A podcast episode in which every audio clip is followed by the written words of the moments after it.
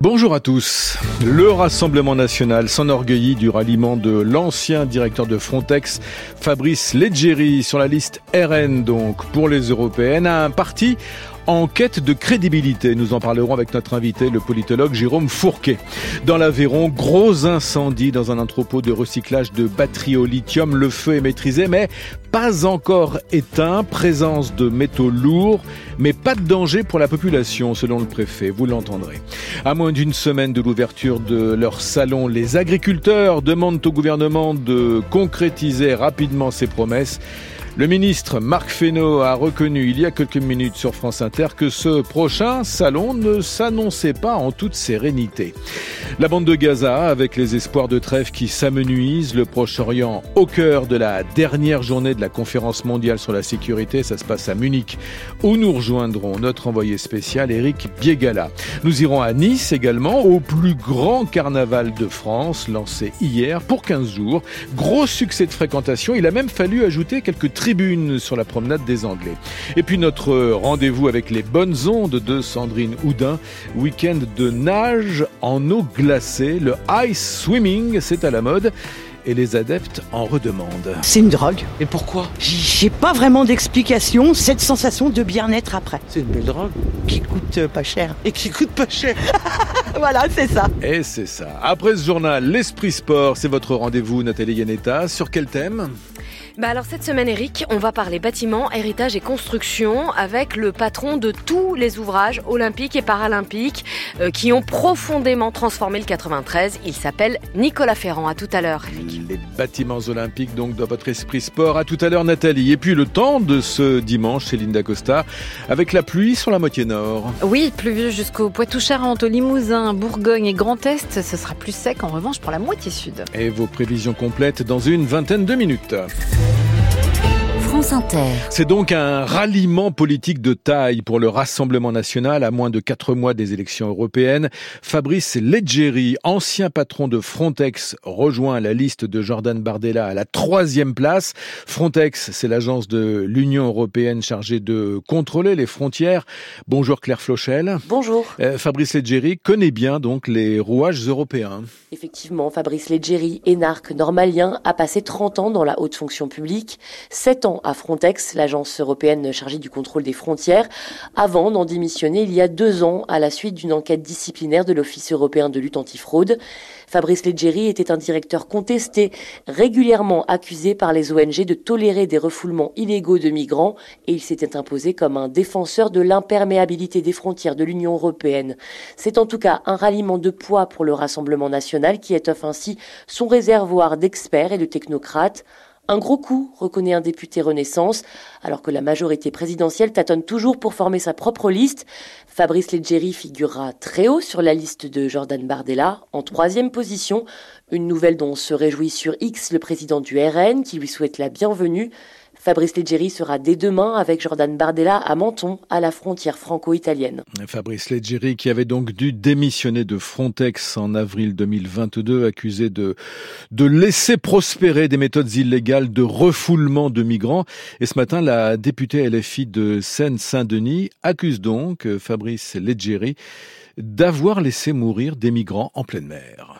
Frontex a été qualifié de nécropolitique. C'est le pari qu'en laissant mourir les gens en Méditerranée, ça va avoir un effet dissuasif pour ceux qui envisagent la traversée. Et vous savez, c'est terrible parce que ça, on parle beaucoup de ces dizaines de milliers de morts en Méditerranée et puis on se dit mais qui sont les qui sont ces bureaucrates gris qui sont derrière et qui prennent ces décisions là Bah ça y on a un nom. L'égérie. Et moi, si j'étais euh, Jordan Bardella, je serais absolument pas fier de mettre en avant ce personnage qui a euh, la mort euh, de milliers de personnes sur les mains, qui a aussi un échec. En quoi ça empêche finalement les gens de quand même entreprendre euh, le voyage? Donc c'est un échec de leur politique. Je trouve que ça révèle une espèce de rétrécissement sur des sujets qui sont toxiques. Et je, je salue notre invité, Jérôme Fourquet, bonjour.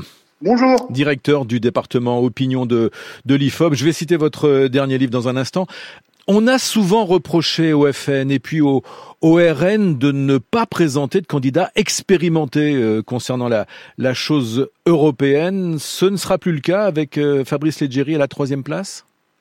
Alors, une hirondelle ne, fait pas le printemps, mais c'est assurément une prise de guerre importante pour le Rassemblement national, puisque c'est quelqu'un qui connaît, comme vous l'avez dit, parfaitement les rouages des institutions européennes et qui connaît plus spécifiquement encore un dossier central pour le RN et pour son électorat, qui est celui de l'immigration et de la, maîtrise des frontières. Le, profil de Monsieur Legiri est également euh, intéressant parce que, euh, hormis son CV euh, assez brillant, normalien, énarque, c'est aussi quelqu'un qui est âgé d'une cinquantaine d'années, donc il n'est pas totalement en fin de carrière.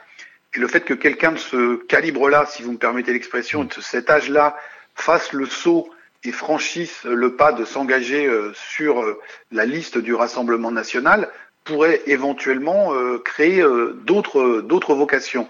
Euh, historiquement, le Rassemblement national et Marine Le Pen expliquaient qu'il y avait un réservoir de talents cachés qui s'appelait les Horaces dans leur terminologie et qui regroupait des hauts fonctionnaires qui, de manière confidentielle et anonyme, travaillaient à la l'élaboration de, de politiques publiques a étoffé le, le, programme du Rassemblement national. Et donc là, il y a un cap qui a été franchi avec quelqu'un qui, en pleine lumière, euh, décide encore une fois de, de, de franchir le pas et de, participer à la joute électorale pour les européennes euh, prochaines. Et on voit euh, hmm. également que c'est sur la question de l'immigration Justement. que la, le, le, le, débat va porter.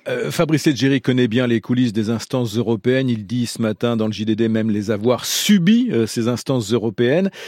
Il aura donc la, dent dure et peut-être même revancharde, euh, surtout sur les politiques euh, euh, migratoires européennes?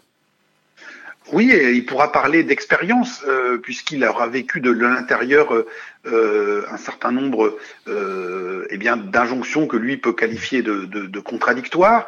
Il aura des exemples à l'appui et euh, on, rappellera que les propos de la, députée euh, euh insoumise de Seine-Saint-Denis sont là pour le, souligner, que ces questions de la, de la gestion des flux migratoires en Méditerranée est une question lancinante en Europe et elle va de nouveau se poser dans le cadre des prochaines élections européenmes et, et le Rassemblement national aura quelqu'un qui pourra parler, j'allais dire, en connaissance de cause. Euh, Fabrice Leggeri est, est énarque, vous l'avez rappelé, mais est-ce réellement un avantage euh, désormais ou, ou au contraire même un, un handicap, euh, les énarques, symbole d'un schéma de pensée qui serait peut-être devenu rétrograde? Alors, euh, les énarques n'ont pas forcément bonne presse, mais euh, pour tout parti politique, il en faut sans doute peut-être euh, un certain euh, quorum minimum, une espèce de dose, un minimum syndical pour crédibiliser la démarche. Encore une fois, cela a été souvent et longtemps reproché au RN, cette absence de cadre, d'éléments structurés notamment dans la perspective d'une éventuelle arrivée au pouvoir. Parce que euh, là, bien évidemment, euh, M. Leggeri euh, annonce son ralliement dans la perspective des européennes, mais ce qui se profile derrière tout cela, c'est bien sûr la prochaine présidentielle, élection présidentielle et la capacité pour le Rassemblement national d'avoir un vivier de, de, de, de, personnalités qui pourraient prendre les, les, les, les, leviers du pouvoir dans, dans l'appareil d'État.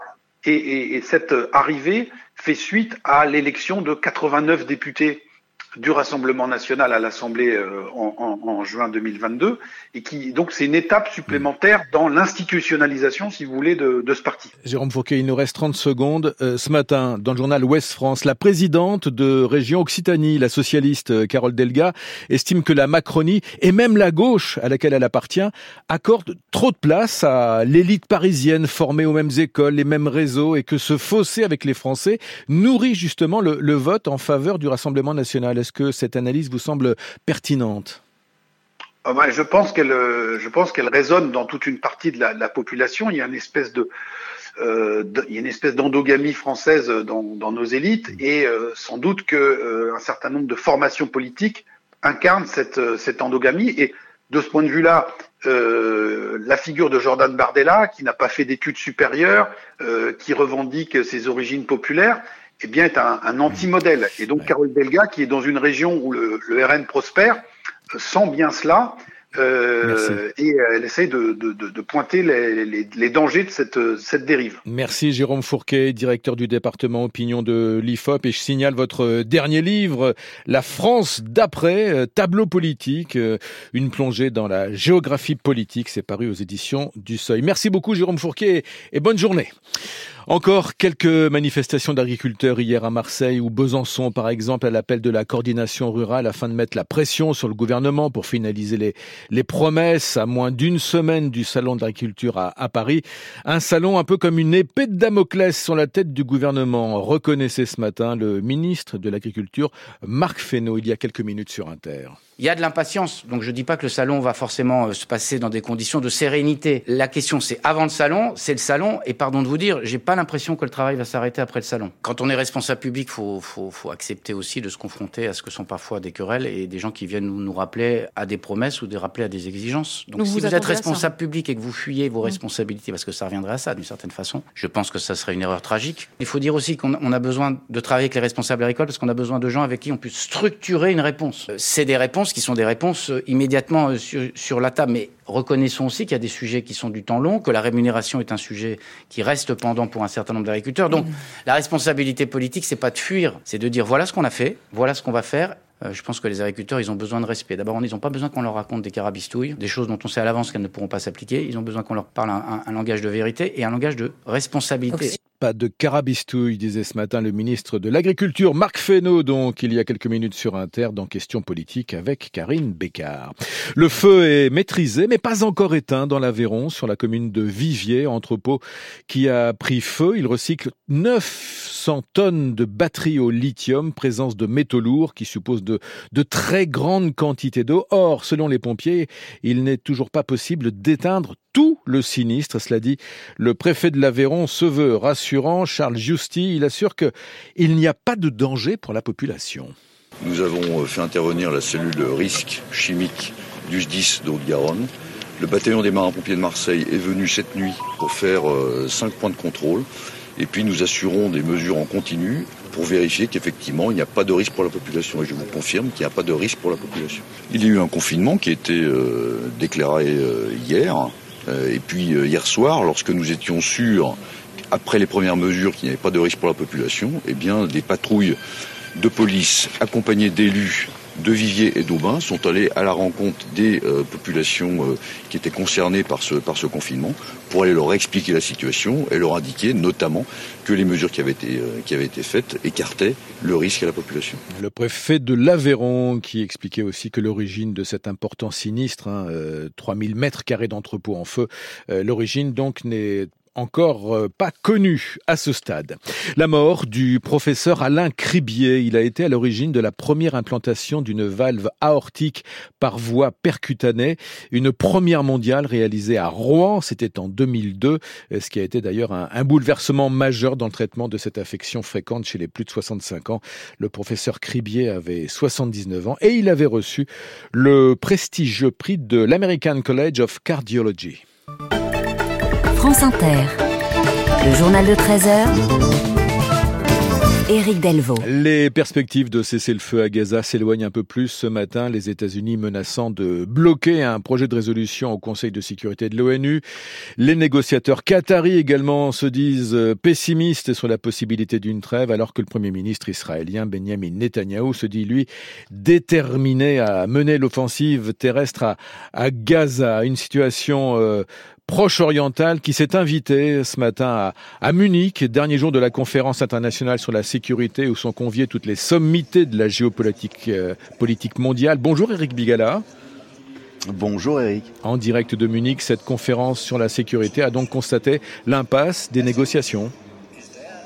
Oui, et ce matin, en fait, c'est le Premier ministre palestinien Mohamed Shtayyeh qui s'est invité ici à Munich, euh, sans participer à la moindre table ronde. Hein. Le chef du gouvernement de Mahmoud Abbas a eu droit à une interview en solitaire, au cours de laquelle il est revenu sur l'impérieuse nécessité d'arrêter les combats à Gaza, de libérer tous les otages détenus par le Hamas et de laisser rentrer à Gaza l'aide humanitaire par tous les points d'entrée de l'enclave. Mais pour Mohamed Shtayyeh, ces négociations doivent aller bien au-delà de Gaza, sauf qu'il n'a pas d'interlocuteur, dit-il, pour ce faire. Il y a des membres du gouvernement israélien aujourd'hui qui ne veulent pas nous considérer ni comme un État, ni même comme une autorité. Pour la première fois, nous n'avons personne en Israël avec qui nous pouvons nous asseoir et parler. Et quand vous n'avez personne en face, il ne peut y avoir de négociation. Donc, on a besoin de l'intervention d'une tierce partie, l'Europe, les Nations Unies, les États-Unis, les pays arabes, pour trouver une solution. On a besoin de passer de pourparler au sujet de deux États à la mise en œuvre de ces deux États sur le terrain. Et dans la matinée, le Premier ministre israélien Benjamin Netanyahou lui a pour ainsi dire répondu et de manière cinglante, dénonçant, je le cite, les possibles dictats internationaux concernant une solution permanente avec les Palestiniens. Israël s'oppose, a-t-il dit, Israël s'oppose à toute reconnaissance unilatérale d'un État palestinien. Eric Biegala, en direct donc de Munich à cette conférence internationale sur la sécurité. Et dans la bande de Gaza, l'hôpital Nasser de Khan Younes, deuxième plus grand hôpital de l'enclave, est aujourd'hui complètement hors de service. C'est ce que disait ce matin un porte-parole du ministère palestinien de la Santé. En France, c'est le plus grand carnaval, celui de Nice. Il a été lancé hier pour 15 jours. Les chars dans la rue, plus de 200 000 spectateurs attendus. C'est 15% de plus que l'an dernier. 85% des tickets déjà vendus. Il a même fallu ajouter 4000 places dans les tribunes de la promenade des Anglais et des confettis plein les yeux avec ce reportage d'Emma Dehoé de France Bleu Azur. Il y avait plein de dinosaures avec des confettis et les confettis on les a jetés partout. C'est les bras chargés de mimosa qu'on retrouve Manon sous les tribunes. On a eu de beaux bouquets de fleurs, du mimosa forcément. Ah bah, c'était génial vraiment. Euh, nice, merci. Euh, voilà, il y avait des belles danseuses. Tu as dansé un peu? Bien sûr qu'on a dansé, on a fait la fête hein, sur la musique. Jusqu'au bout de la nuit, Myriam, 12 ans, s'est trémoussée. J'aime beaucoup les couleurs, l'ambiance. Euh, au moins, il n'y a pas que Paris qui est connu en France. Il n'y a pas que vous, les Parisiens et tout. Il y a aussi les Niçois. Myriam a de quoi être chauvine. La plus grande star des jeunes, Cyprien, le youtubeur aux 14 millions d'abonnés, a défilé sur son char avec Astérix. Frisson assuré. Ça me fait une sensation bizarre vu que j'ai l'impression que genre, je vis dans un rêve. Vu que moi, je suis une fan de Cyprien, je suis allée euh, sur mon téléphone. Euh, j'ai dit à toutes mes copines, ouais, Jess, j'ai vu euh, Cyprien et tout. Bon, d'autres ont vu un visage plus familier. Emmanuel Macron. Il y avait un char Emmanuel Macron Et puis évidemment, la reine de la saison. Et Marilyn Monroe, elle avait une très belle robe. Mais il faut déjà dire bye bye à la statue américaine. Moi, je suis quand même déçue de rentrer demain à Marseille. Mais bon, je reviendrai à Nice quand même pour le prochain carnaval. Rendez-vous donné, mais avant ça, 200 000 spectateurs sont attendus pendant deux semaines. Le carnaval de Nice. À présent, les bonnes ondes de Sandrine Houdin, second épisode sur la nage hivernale. Cette pratique scandinave qui a conquis la France, être dans l'eau, quelle que soit la météo et quelle que soit la température de l'eau. La Fédération française de natation vient même de reconnaître ce sport extrême. Nous partons en Normandie retrouver une joyeuse bande de sirènes pour la pratique de la MAD, la marche aquatique diépoise. La première radio de France que j'écoute. Oui, moi aussi. Que nous écoutons. Alors, je peux me permettre, vous êtes juste taré. Oui, oui, réellement, ouais, on est shooté à l'eau salée. Et froide, tant qu'à faire, c'est plus marrant. Sans combinaison. Nous sommes très élégantes. Ah oui, c'est particulier. Donc en fait, maillot de bain, bottines. On risque pas de pécho, vous avez l'air de dire, avec notre tenue. Allez, on est parti Hurrah Collez, collez. Alors là, Vous sentez déjà un petit peu plus le vent et la fraîcheur et l'humidité. Mais dans l'eau, on sera bien. Allez les girls Avec la MAD, fatigué. Avec la MAD, on va tous se baigner. ça y est, c'est parti. Madame, bonjour. Je vous vois là, promener votre chien là. Qu'est-ce que vous pensez de ces femmes qui se baignent là? Qu'elles sont folles.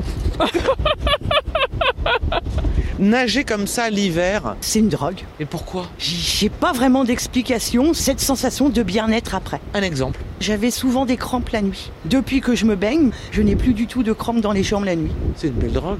Qui coûte euh, pas cher. Et qui coûte pas cher. voilà, c'est ça. Totalement gratuit. L'autre jour, on s'est baigné avec la grêle. C'était tellement dur sur le visage qu'on a marché à reculons. Vous vous baignez tous les, tous les combien? Au moins cinq fois par semaine. Et moi, je sens bien, j'ai de l'arthrose dans les deux genoux. Quand on a de l'arthrose, ça a tendance à enfler. Là, ça se rétracte. Je n'ai plus mal du tout lélé Oh là là Quand il faut y aller, on est toujours là Sans plaisanter là, vous n'avez pas froid là Non, alors mais pas du tout. On est euh, très bien là. Alors là, retour à la cabine. pleine forme. On a attrapé un coup de soleil. La bande des écrevisses. Mais est-ce que c'est vrai qu'on est moins malade? Mais ouais. Ah bah oui. Au niveau de la circulation sanguine, même de la production hormonale et tout, c'est reconnu que c'est bon pour la santé. Hein. Je confirme. Qui veut du thé, du café? Moi, je sens qu'on est vivant. C'est-à-dire? Parce qu'on est face à un élément qui est génial. L'hiver, c'est pas fait pour.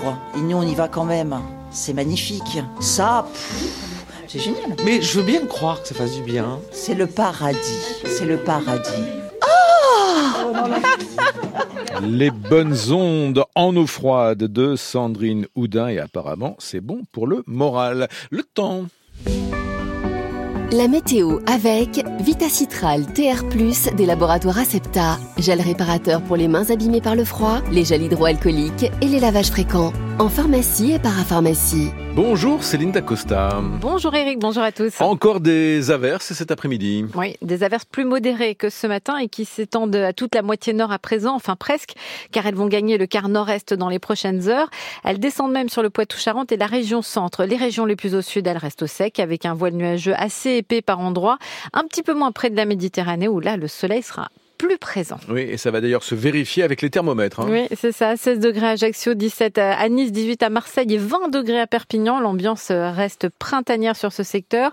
Pour le reste du pays, ce sera encore très doux quand même pour une mi-février, avec 10 à 16 degrés du nord au sud. On perd juste quelques degrés par endroit sous les nuages sur la moitié nord. 16 degrés hier à Paris. Il en fera 12 aujourd'hui. Céline Dacosta.